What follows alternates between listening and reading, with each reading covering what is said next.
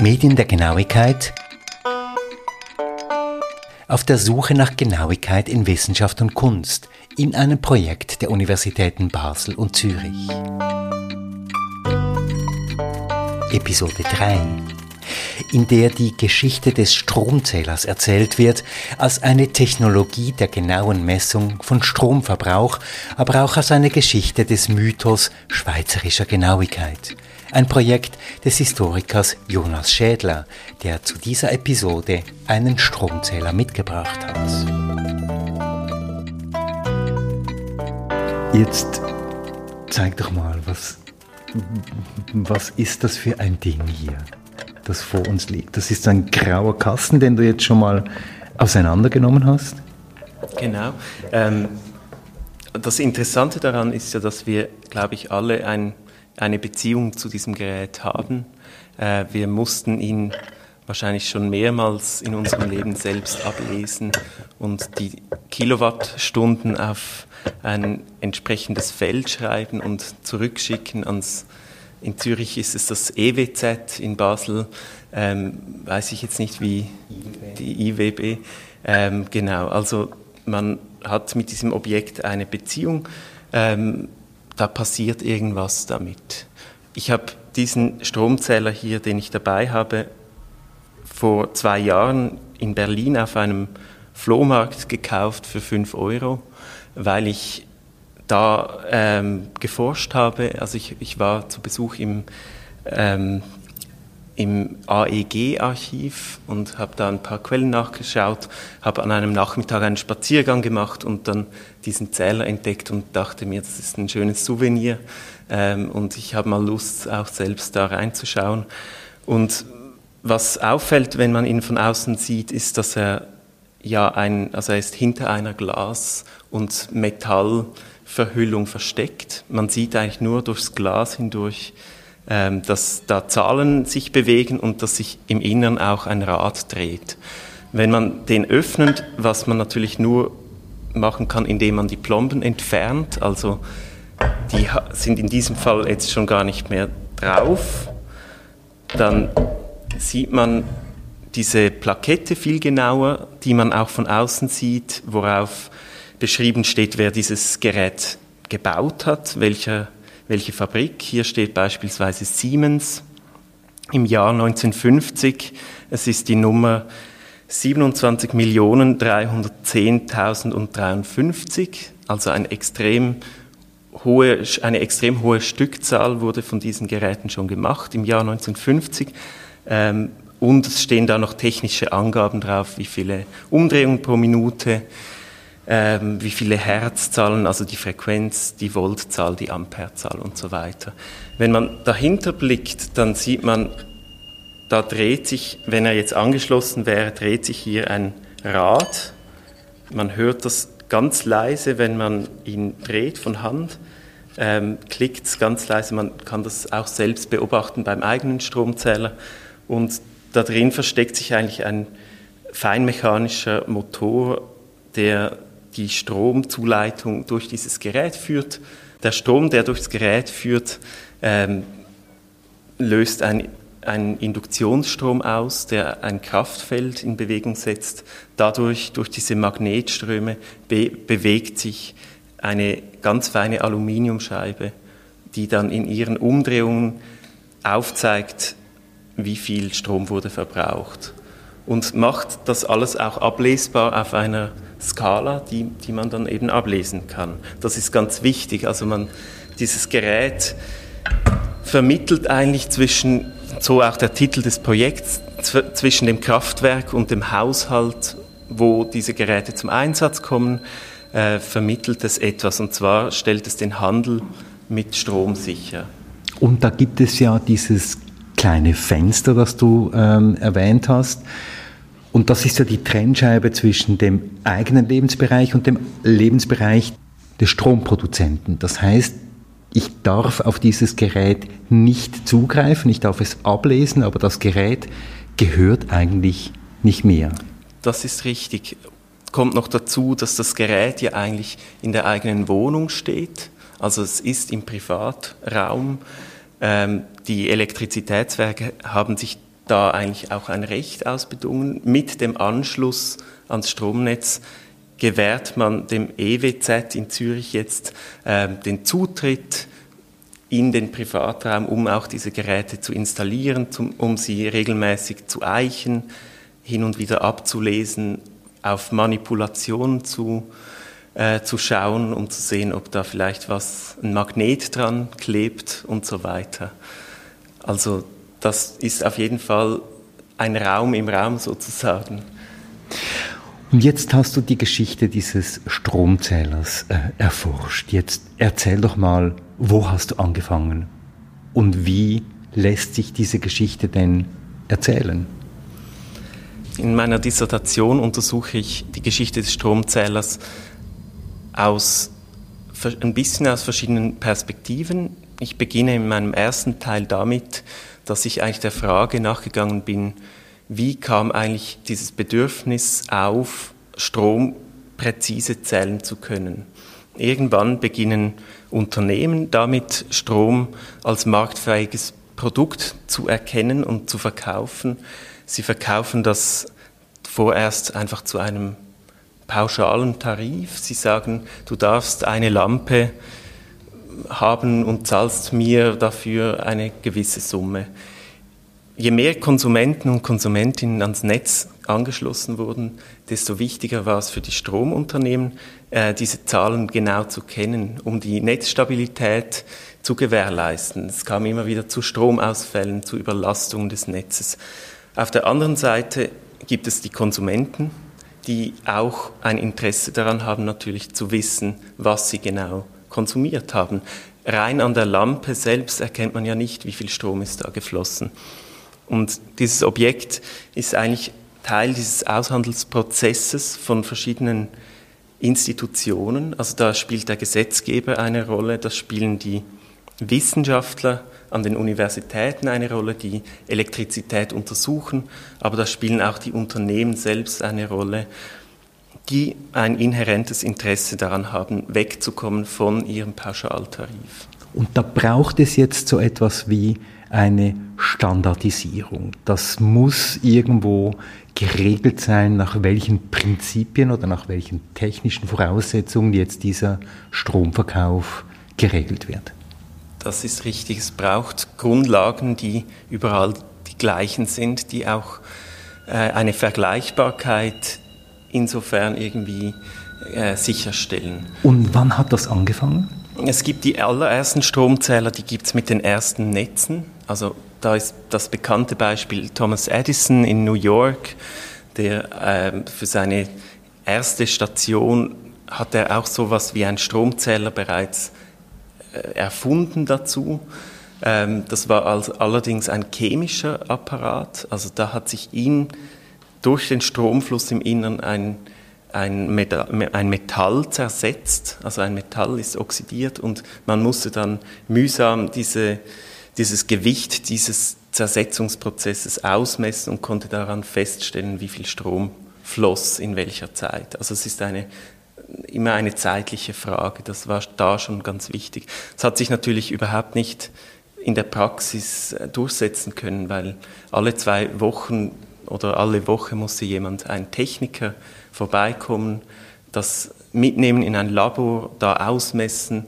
Die Genauigkeit und Präzision spielt natürlich ganz eine wichtige Rolle hier, weil das findet in einem Labor statt, wird auf feinen Wagen gewogen und man muss dann auch noch vertrauen können, dass das stimmt. Also da gibt es große Probleme mit diesen ersten Zählern. Ähm, erstmals dann aber wirklich wichtig wurde das Ganze um die Jahrhundertwende, als der Stromkonsum auch nicht nur jetzt zu Versuchszwecken und als Prestigeobjekte zu einem gewissen Standard wurde, als die Städte damit begannen, Strom zu verkaufen, auch die, die Städte als Kraftwerke, als, als Akteure aufzutreten, als Kraftwerkbetreiber. Ähm, da wurde es wichtig, ein Gerät zu haben oder zu finden, das eben überall die gleichen Regeln sicherstellt. Und wann ist denn in der Schweiz die industrielle Produktion dieser Stromzähler äh, angelaufen? Es gibt nebst einzelnen, ich nenne sie Bastler, gibt es, also die schon, die, die schon im Laufe der 80er, der 1880er Jahre äh, damit begonnen haben, solche Geräte zu konstruieren, gibt es äh, erstmals am Ende des 19. Jahrhunderts äh, eine industrielle Produktion und das beginnt tatsächlich mit Landis und Gier, äh, dieser Firma, die ich auch untersuche in meiner Dissertation, die einen wesentlichen Quellenbestandteil bildet meiner Untersuchung. Und wie ist die Landis und Gier dazu gekommen, ausgerechnet Stromzähler zu produzieren? Das ist eigentlich eine lustige Geschichte, weil ich glaube, sie hat viel mit Zufällen zu tun. Auch äh, gegründet wurde diese Firma von einem Mechaniker, der aber keine Ausbildung hatte an einer Universität als Ingenieur, sondern der praktische Erfahrung gesammelt hat in der Industrie und zwar in der Telegrafenindustrie und Telefonindustrie. Also der konnte oder kannte solche Geräte Überhaupt nicht erstmals, sondern es ging um Nachrichtenübermittlung. Der hat sich zur Ruhe gesetzt, als er ein bisschen über 50 war. Also er hat viel verdient, hat sich in Luzern niedergelassen und zum Spaß oder zur, zum Zeitvertreib hat er sich beschäftigt mit elektrotechnischen Apparaten, die er auseinandergenommen hat und geschaut hat, wie funktionieren die. Irgendwann ist er auf einen Stromzähler gestoßen der amerikanischen Firma Westinghouse. Ähm, dieser Stromzähler muss ihn gepackt haben, also die Konstruktionsweise. Ähm, er hat dann eine ganze Menge dieser Apparate eingekauft, importiert in die Schweiz und weiterverkauft an lokale und, äh, Elektrizitätsunternehmen in Luzern. Dabei hat er gewisse Mängel festgestellt und hat sich gedacht, man könnte diese Zähler auch in der Schweiz produzieren mit leichteren Materialien. Äh, diese Mängel könnten behoben werden und hat sich einen Financier gesucht, einen Partner, der da einsteigt. Und wie hieß dieser Herr? Das war Richard Theiler, der ist in Einsiedeln geboren, ging da zur Klosterschule und wanderte danach aus in, nach England und hat da eben in der Industrie gearbeitet. Er hat dann einen ehemaligen Mitschüler von der Klosterschule gefunden, der gut vernetzt war in Politik und Wirtschaft, der auch äh, involviert war im Bau der, der Eisenbahnen in, in der Zentralschweiz und der ist da eingestiegen in das Geschäft und hat das eigentlich mitfinanziert. Und da gibt es diesen Briefwechsel dieser zwei Herren, das war eben Richard Theiler und sein Partner, den er gefunden hat für dieses Projekt und auch zur Finanzierung, hieß Adelrich Gier. Der hat sich einen Namen gemacht, in der, einerseits in der Politik in der Zentralschweiz, andererseits als Industrieller war er im Eisenbahnbau tätig und hat dieses Projekt unterstützt. Es gibt von den beiden Herren einen interessanten Briefwechsel dieser Jahre, ähm, der mich amüsiert hat auch. Man, also ich habe daraus gelesen, dass Tyler diesen Gier sehr überzeugen musste und er hat ihm sehr viel versprochen. Er hat ihm versprochen, er habe bereits ein Patent für diese neuen Geräte, was nicht stimmte zu diesem Zeitpunkt. Also er hat eigentlich darauf gepokert, dass er Geld bekommt und dann erst hat er dieses Patent angemeldet, das dann aber überhaupt nicht funktioniert hat. Also nach kurzer Zeit wurden wurde erkannt, dass die Patente andere Patente verletzen von bereits angemeldeten Stromzählern. Also das hat im Rückblick dann Adelrich Gier sehr genervt, wie er auch schriftlich festgehalten hat, weil sie mussten daraufhin alle Patente einkaufen auf Stromzähler, die sie potenziell verletzen würden, um diese Zähler weiterhin produzieren zu können. Also diese Schweizer Präzision, die da später dann in diesen Stromzählern von Landis und Gier steckte, war eigentlich importierte Präzision. Das war gar keine Urschweizer Präzision. Das ist so, also es ist natürlich, es stellt sich darin die Vernetzung ganz klar, also man kann ganz klar die Vernetzung verschiedener Wissensbestände auch nachzeichnen. Also es gibt zum einen diesen Zähler aus den USA, der, das ist nicht Schweizer Präzisionstechnik, und es gibt dann die Patente, die bereits in Deutschland angemeldet waren und die werden dann kombiniert zu etwas Neuem, das kann man sagen. Also es ist durchaus vielleicht auch, ähm, haben die auch selbst was geleistet, also es ist nicht alles nur eingekauft, aber ähm, ich glaube, der Wert liegt dann vielmehr in der geschickten Vermarktung und dem rechtzeitigen Einstieg in diesen Markt mit Stromzählern. Es gab sowas vorher noch nicht und indem man diesen Markt dann besetzt mit einem durchaus guten, aber auch durchschnittlichen Gerät, kann man dann Erfolg haben finanziell auch damit. Und jetzt sind ja diese Stromzähler von Landis und Gia, ähm, wie das später dann hieß, äh, weltweit ein Exportschlager geworden. Warum denn? Diese beiden Herren, die schon älter waren, Tyler und Gier, die stiegen relativ bald auch wieder aus aus diesem Geschäft und haben die Firma an zwei junge Ingenieure der Abgänger, also Abgänger der ETH Zürich verkauft. Die beiden hießen Landis und Gier, Heinrich Landis, Karl Heinrich Gier. Sie haben einerseits Maßnahmen getroffen, wie sie den Produktionsablauf rationalisieren konnten, diese Geräte sehr günstig herstellen konnten und dadurch auch exportieren konnten und damit günstiger waren als ausländische Fabrikate. Das war ein wichtiger Punkt. Ähm, der andere Punkt, und der kommt ein bisschen später, war, dass sie sehr geschickte Werbung gemacht haben damit.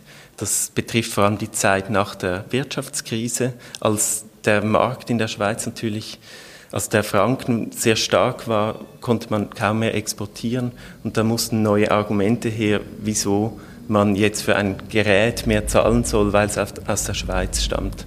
Und da tauchen das erste Mal in dieser Geschichte dann auch Inserate auf, die in elektrotechnischen Zeitschriften geschaltet wurden, in denen dieses, diese Landis- und Gierzähler immer in ein Verhältnis gerückt werden mit äußerster Präzision ähm, mit, mit der Betonung, wie wichtig es sei, dass man diese Produkte kauft und so weiter. Und jetzt waren das eben solche Kasten, solche Kästchen oder Armaturen, wie sie vor dir liegen, Jonas. Und die haben ja eine gewisse Präsenz. Die hängen da irgendwo im Eingang der Wohnung und zeigen, hier wird Strom gezählt. Und irgendwann mal verschwinden die ja ein Stück weit wieder. Was ist da passiert? Genau, also das ist ein bisschen der Bogen auch meiner Dissertation. Also es gibt einen Aufmerksamkeitsbogen, den ich nachvollziehen möchte auch. Damit ähm, die Zähler spielen dann eine Rolle, als Strom neu aufkam sie verschwinden ein bisschen aus der Aufmerksamkeit, als sich diese Praxis total etabliert hat. Also das Gerät hat nach wie vor seine Wichtigkeit, also es ist nicht obsolet geworden, aber man braucht eigentlich nicht mehr so darauf zu achten, ob das wirklich stimmt. Zumindest was die Situation in der Schweiz anbelangt, sind wir uns sehr gewohnt daran, dass diese Zähler äh, die sind genormt, die sind staatlich auch geprüft und abgenommen. Man vertraut darauf, äh, dass das stimmt. Und der Strompreis ist nicht mehr so hoch, dass man sich jetzt immer fragen müsste, ob das ein Problem ist, äh, wenn man jetzt mehr Strom verbraucht oder die Lampe noch länger anlässt als nötig. Also und diese, dieser Zeitpunkt, den ich da beschreibe, end, also der das Ende ist, die Flucht ist, äh, sind die 50er Jahre. Äh, wir kennen das vielleicht ein bisschen aus einem anderen Kontext mit dem Aufstieg auch einer Massenkultur, wenn man so will, mit sehr vielen Haushaltsgeräten, die da auch in den Haushalt kommen. Das sind anfangs ganz einfache, beispielsweise ein, ein äh, Bügeleisen, eine Stromheizung, ein Kochherd Später kommen Staubsauger dazu, Kühlschränke und so weiter. Da steigt natürlich der Stromkonsum massiv an und gleichzeitig geht das Gerät, das verschwindet quasi im Keller. Also das hat da seinen Platz, aber wird nicht mehr so häufig wahrgenommen. Vereinfacht gesagt. Also gezählt wird weiterhin, aber das Bewusstsein fürs Zählen verschwindet. Warum denn? Also zum einen hat es damit zu tun, dass es eine Routine wurde. Es kam ähm, in regelmäßigen Abständen jemand vorbei vom Elektrizitätswerk, ein Kontrolleur, äh, der hat das Gerät inspiziert. Man kannte diese Person vielleicht sogar ähm, und meist ging das relativ flott vonstatten. Also diese Person kam in den Keller, hatte vielleicht sogar einen Schlüssel und las diese Zählerstände ab. Ähm, es gibt natürlich Überbleibsel, wo die Aufmerksamkeit immer noch wichtig ist, beispielsweise die Gemeinschaftswaschküchen. Wir kennen das vielleicht selbst noch ähm, von, von alten Häusern, wo natürlich nicht jede, Häuser, äh, nicht jede Wohnung eine eigene Waschmaschine hat und dann muss irgendwie geregelt werden, wer bezahlt den Strom.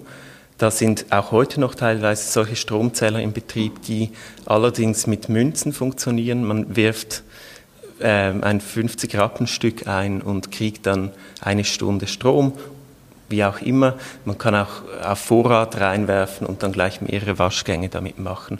Das löst dann auch Konflikte. davon kennen wir es bestimmt noch, da ist es auch nicht verloren gegangen. Es ist mehr eine Beobachtung, die ich mache, dass es auch in der Industrie, wenn ich auf Landis und Gier schaue, diese Fabrik hat irgendwann sehr viel Erfolg gehabt, aber irgendwann stagnieren die Zahlen. Sie, alle Personen besitzen so einen Zähler in der Schweiz ähm, und dann müssen sie sich was Neues ausdenken. Sie verkaufen dann plötzlich auch Heizungszähler, ähm, Steuerungsapparate für komplexe Hausautomationssysteme und so weiter. Also da gibt es auch dann einen industriellen Wandel weg von diesem Zähler als Hauptprodukt. Stichwort Zahl, Jonas. Im Verhältnis zwischen mir als Kunden ist dieses Gerät hier eine Vermittlungsinstanz und es braucht so etwas wie gegenseitiges Vertrauen. Und dieses Apparätchen ist gewissermaßen Sinnbild des gegenseitigen Vertrauens. Also in einer Anzeige der Landis und Gier bewerben Sie Ihre Kästchen selbst als die Treuhänder zwischen Werk und Konsument. In dem Sinne kann man dem zustimmen, auch wenn es natürlich, es ist auch, steckt da Marketing drin. Man sieht an so einer Werbung dann auch, dass dieses Vertrauen natürlich aufgebaut werden musste. Das war nicht einfach nur da, weil es ein schwarzer Kasten ist. Im Gegensatz, das lockt ja eher dazu, dass man gerne mal dahinter schauen möchte. Und da, also dazu haben natürlich ganz viele Maßnahmen beigetragen. Zum einen sind das eben auch staatliche Regulierungen, dass, dass ähm, das Amt für Maß und Gewicht in Wabern bei Bern beispielsweise diese Geräte also untersucht hat und geeicht und eine Eichbescheinigung ähm, ausgestellt hat, dass diese Geräte stimmen. Das haben nicht alle Geräte erhalten. Ähm, das spielt vielleicht für den kleinen Konsumenten, die kleine Konsumentin weniger eine Rolle, ob jetzt da eine Eichbescheinigung vorliegt. Das andere wird auch sein, dass man selbst eben diesen Konsum ablesen kann, dass man die Zahl nachvollziehen kann, wenn ich im Haushalt ganz viele Lampen brennen habe, sehe ich, dieser Stromzähler dreht schneller. Das ist sehr nachvollziehbar für mich. Wenn alles ausgesteckt ist, dann sollte sich nichts drehen. Und ich glaube, das ist daher auch vertrauensstiftend, weil es den unsichtbaren Strom eigentlich sehr sichtbar macht in einer Bewegung und in einer Zahl.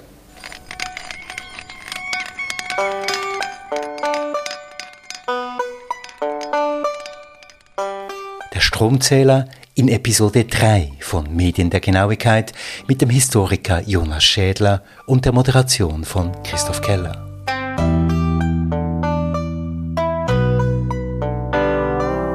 Nächsten Episode geht es wiederum um Zahlen, aber um Zahlen, die irritieren auch. Zahlen zur Konjunktur. Einfach weiterhören. Medien der Genauigkeit in einem Synergia-Projekt, finanziert vom Schweizerischen Nationalfonds, an dem beteiligt sind Die Professuren für neuere Kunstgeschichte, für neuere deutsche Literatur, für Geschichte und Theorie der Medien, alle drei an der Universität Basel, sowie die Professur für Geschichte der Neuzeit an der Universität Zürich. Alle Details zum Projekten, zu allen Teilprojekten sind zu finden unter www.genauigkeit.ch. Dieser Podcast ist eine Produktion von Podcast Lab mit der Musik von David Hilowitz. Zu hören auf der Webseite des Projekts Genauigkeit www.genauigkeit.ch, auf Apple Podcasts, auf Spotify, auf podcastlab.ch und überall dort, wo Sie auch sonst die guten Podcasts finden.